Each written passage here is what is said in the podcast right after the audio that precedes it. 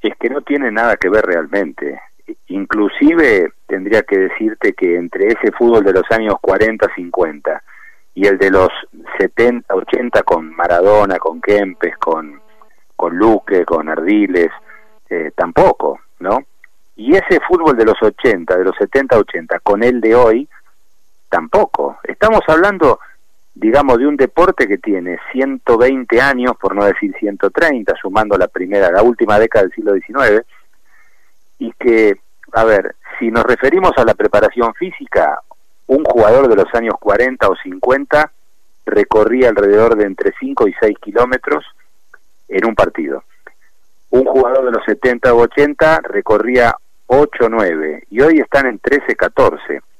Rápidamente alguno me va a decir, entonces son atletas, la pelota no tiene mucho que ver, por eso se la maltrata, pero en realidad buenos jugadores tuvimos en todas las épocas y troncos entusiastas, como decía mi viejo, también. Eh, lo que está claro es que lamentablemente, por decisión propia de la dirigencia y por situaciones externas como la Segunda Guerra Mundial, en los años 40 y 50 no pudimos mostrar el buen fútbol que se desarrollaba en la Argentina, ¿no? Y nos quedamos con las ganas.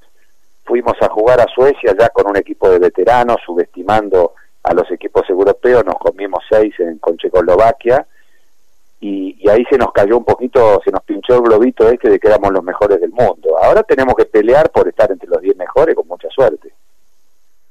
Sí, y bueno, hemos tenido siempre buenos jugadores, los, los hubo, los, los hay, seguramente van a aparecer. Claro, distintas características de fútbol por ahí hace que se luzcan menos, ¿no? Pero pasando todos estos años, todos los jugadores que han tenido la oportunidad de ver, no hablemos de Diego porque eso es buena palabra mayor, ¿cuál es el jugador que, que más te ha sorprendido a nivel mundial?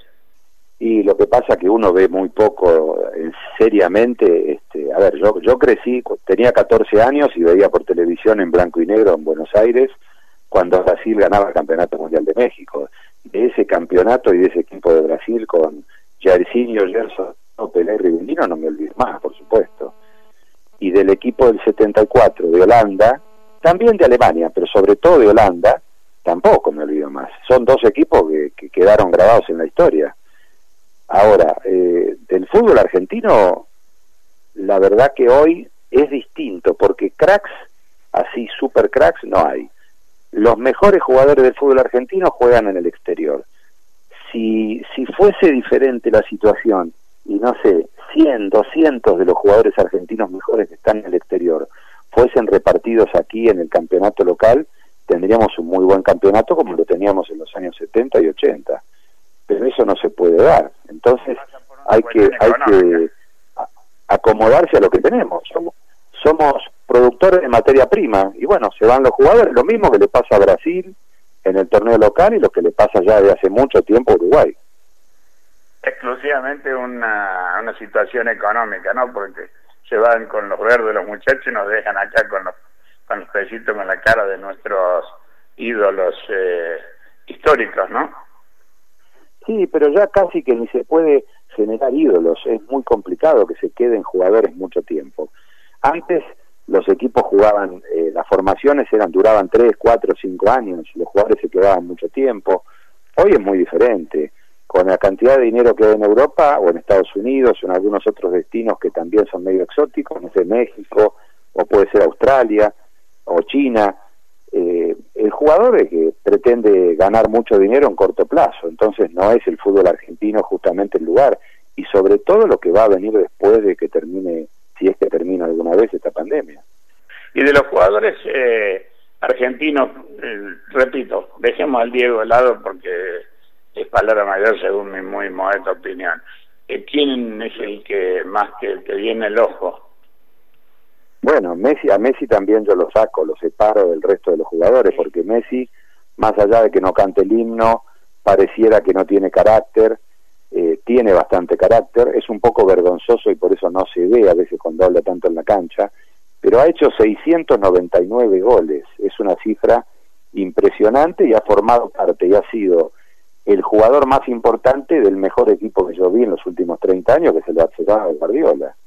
Junto con Iniesta y Xavi, jugadores extraños, y que no va a volver a tener como compañero. Ahora Messi ya tiene 33 años. Yo tengo un par de amigos que no, les, que no los termina de convencer Messi porque dicen que en la selección y en la selección. Y siempre les pregunto algo, eh, porque todos hemos visto a Messi por televisión muchísimas veces y en la cancha algunas. Eh, ¿Cuántos partidos jugó Messi por debajo de seis puntos? Y estos muchachos que, que le dicen a Messi este, palabras a veces irreproducibles, me dicen, no, muy pocos, una docena. Y bueno, si jugó 600 partidos y en 10 partidos o 20 jugó mal, imagínate el nivel de jugador del que estamos hablando. Es un porcentaje altísimo. No hay ninguna duda que es un gran jugador, pero viste, eh, por ahí uno a ese tipo de jugadores les exige un poco más y eso a lo mejor es lo que se le perdonaba al Diego, ese temperamento, eso de ser, eh, este, comerse, llevarse todo futbolísticamente hablando por delante, podía jugar con un tobillo doble ancho, lo que fuese, ahí creo que había una diferencia, pero que es un gran jugador, sin ninguna duda. Sí, pero además Messi nunca se llevó nada por delante, es otra manera de jugar, digamos. Eh, pero sin Messi yo me pongo a pensar al revés, digamos, ¿qué sería de la selección argentina sin Messi? Porque hoy cracks que hayan aparecido así de golpe, que tengamos que, que sean reemplazos, no los tenemos. Eh, todavía no tenemos, estamos, estamos viendo que tenemos y no es casualidad que tengamos tantos problemas para, porque además no tenemos entrenadores que sean verdaderos formadores, no está Marcelo Bielsa, está José Peckerman, la época de Basile también fue buena, pero ya pasó, y los técnicos que han venido no han solucionado prácticamente nada. Yo lamento que Gerardo Martino, el Tata Martino, no haya llegado en un momento ideal para dirigir a la selección porque sería un muy buen conductor, ¿no? Y Scaloni es un muchacho joven que tiene muchas ganas y que por ahora no está haciendo mal las cosas. Vamos a esperar, pero de todos modos lo que tenemos que sacarnos de la cabeza es creer que somos candidatos a campeones, porque nos llamamos Argentina. En realidad lo que tenemos que hacer es pensar que si estamos entre los ocho primeros ya es una buena situación y todo lo que venga después ojalá se dé.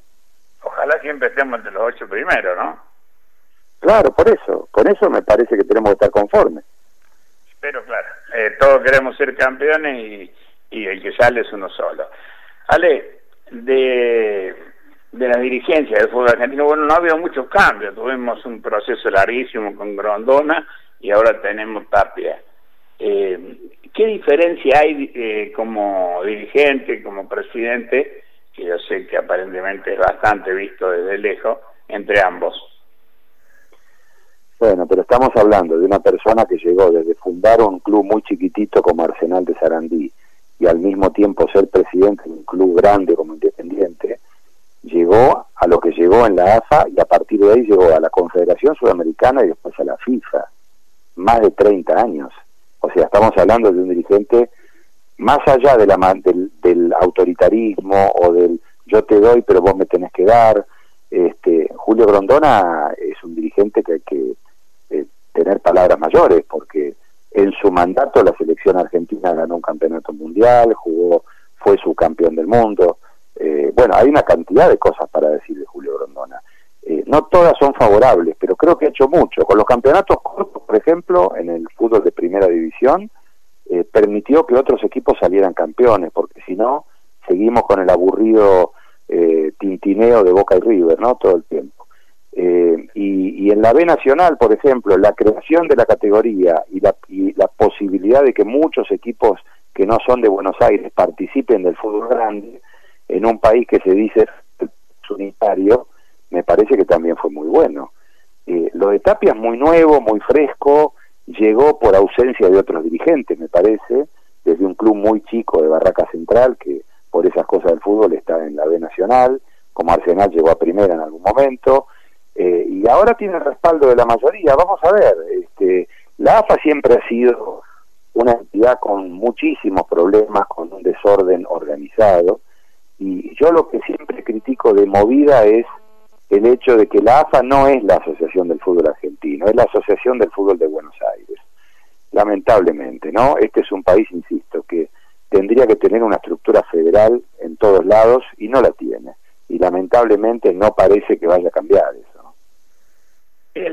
estamos hablando con Alejandro Fabi, prestigioso periodista argentino. Ale, eh, ¿a través de qué viene este cambio de abrir a la primera división A del resto y como es eh, y ahora cambiar el nombre, todo este tipo de maniobras, ¿en qué lo benefician? ¿Por qué se dan? Bueno, yo creo que eh, en realidad lo que se hizo ahora fue volver a traer a la primera división a la AFA. Lo que dejó de existir fue la Superliga, que de Super no tenía más que el nombre, en realidad. Fue un proyecto que vino de la mano del gobierno anterior, del gobierno de Macri, que en el fondo lo que quería era privatizar los clubes, las sociedades anónimas deportivas. Y eso, salvo en algunos casos muy puntuales, es totalmente resistido por los clubes de Buenos Aires, de, distintos lugares del país, porque los clubes son este, cuestiones de los socios y son clubes con actividades sociales y otro tipo de actividades también, en momentos de pandemia, por ejemplo ahora, en momentos de crisis económicas, los clubes dan una mano también en todo eso. Convertirlos en sociedades anónimas, que venga con la pasión que hay en la Argentina, a veces exagerada en el fútbol, que venga un señor millonario de algún país a comprar un club con el que no tiene ningún lazo, ninguna conexión, y después mañana, porque no le fue bien, termine cerrándolo, eso le pone los pelos de punta a cualquiera. Nosotros, yo también estoy totalmente en desacuerdo con este tema de las sociedades anónimas deportivas. Quizá una, una cuestión de, de que haya algún inversionista fuera del, club que quiera colaborar con el fútbol o con el básquetbol, eso es otra cosa. Pero abrir los, clubes a sociedades anónimas deportivas me parece que se han adoquelado ahora todos los clubes en la AFA para evitar esto. Y la Superliga también estaba pensada porque era un proyecto que se trajo de España, donde el Real Madrid y el Barcelona manejan todo y ganarles es muy difícil realmente por, por los arbitrajes y por la diferencia económica. Y era un poco lo que querían hacer con Boca y River. Y yo soy hincha de Platense, estoy totalmente en desacuerdo con eso. Creo que tiene que haber no digo igualdad de oportunidades, porque todos sabemos que Boca y River son los equipos más populares, pero si encima los ayudamos, ya es demasiado. Eh, una preguntita con respecto a, al arbitraje en sí. De aquella época, digamos, del 80, 90, aquellos árbitros, a estos actuales, ¿cuál es la diferencia y qué es lo que es mejor? Yo creo que hay una cuestión básica que es que la edad de los árbitros ha bajado muchísimo porque se han puesto eh, límites a la edad de los árbitros. Antes a lo mejor hubo árbitros que llegaron a los 50 años a dirigir y ya no tenían el resto físico para bancarse el exagerado rendimiento físico de los futbolistas. Hoy tenemos árbitros que en muchos casos son más jóvenes que los jugadores. Esa es una situación, primero. Segundo, me parece que no hay eh, el grupo de cuatro, cinco, seis árbitros que sean indiscutidos. A mí el árbitro que más me gusta es Patricio Lutó, después creo que está Néstor Pitana, que está Rapalini, pero no hay un grupo de árbitros que uno pueda decir este, se destacan nítidamente de la mayoría. Eso en primera división. En la B Nacional hay una cantidad de árbitros que son veletas que juegan para donde les indican o que cobran lo que les parece, un día para allá, otro día para acá, y que son muy eh, de, desempeños muy sospechados.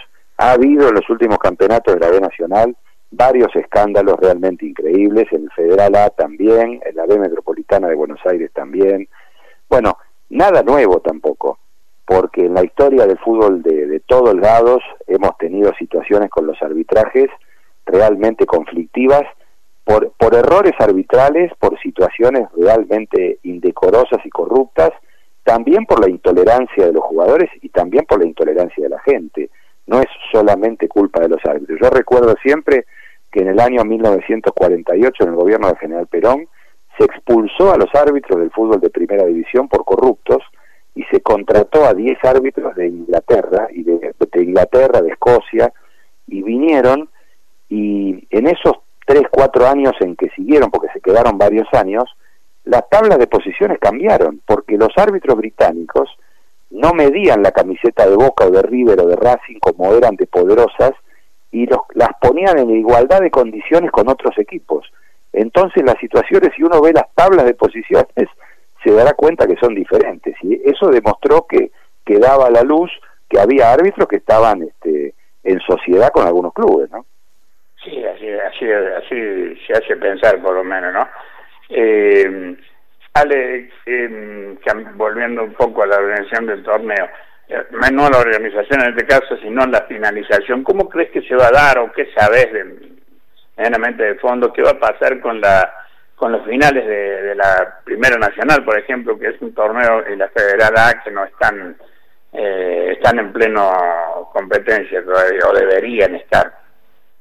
Bueno, lo que se dice es que la primera división no va a jugar más, que la Copa de la Superliga terminó, una sola fecha y punto, pero es increíble que a esta altura, sabiendo que se van a retomar los entrenamientos en algún momento del mes de septiembre seguro, quizás si, si el pico llega ahora y va bajando, quizás en la última quincena de agosto puede hacer que se abran los entrenamientos, pero es increíble que no se sepa si hay dos ascensos, cuatro ascensos, si se completan las nueve fechas que faltan, o si se va a hacer un reducido con los primeros ocho de cada, de cada zona.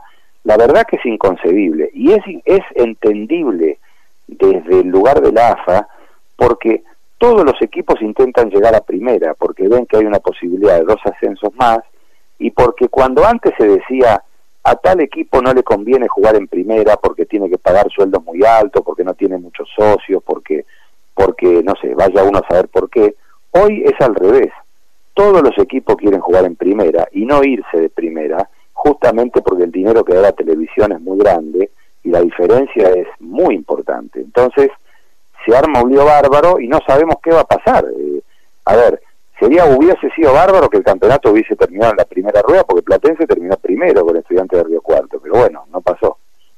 Eh, bueno, ¿qué es el ciclo Scaloni? Un poco levantó el nivel en cuanto a la Copa América, todo esto interrumpe eh, aprovechará Messi, uno imagina la parte final de la carrera, lógicamente en cuanto a la edad, eh, cómo va ese armado y cómo va la renovación, claramente, de la selección nacional.